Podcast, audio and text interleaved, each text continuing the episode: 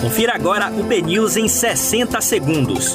Um boletim de notícias dinâmico e informativo para você ouvir a qualquer momento, em qualquer lugar. Olá, bom dia a todos. Hoje é quinta-feira, 15 de julho de 2021. Eu sou Aline Reis e começa agora o BNews 60 segundos.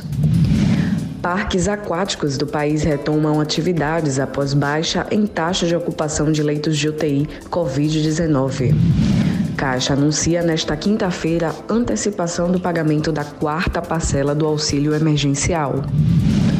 Ninguém acerta as seis dezenas da Mega Sena e prêmio vai a 75 milhões de reais.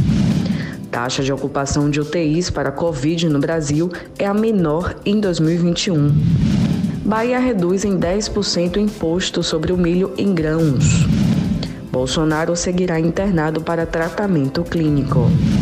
Esses foram os destaques da primeira edição do BNews 60 Segundos. Para mais informações, acesse o bnews.com.br.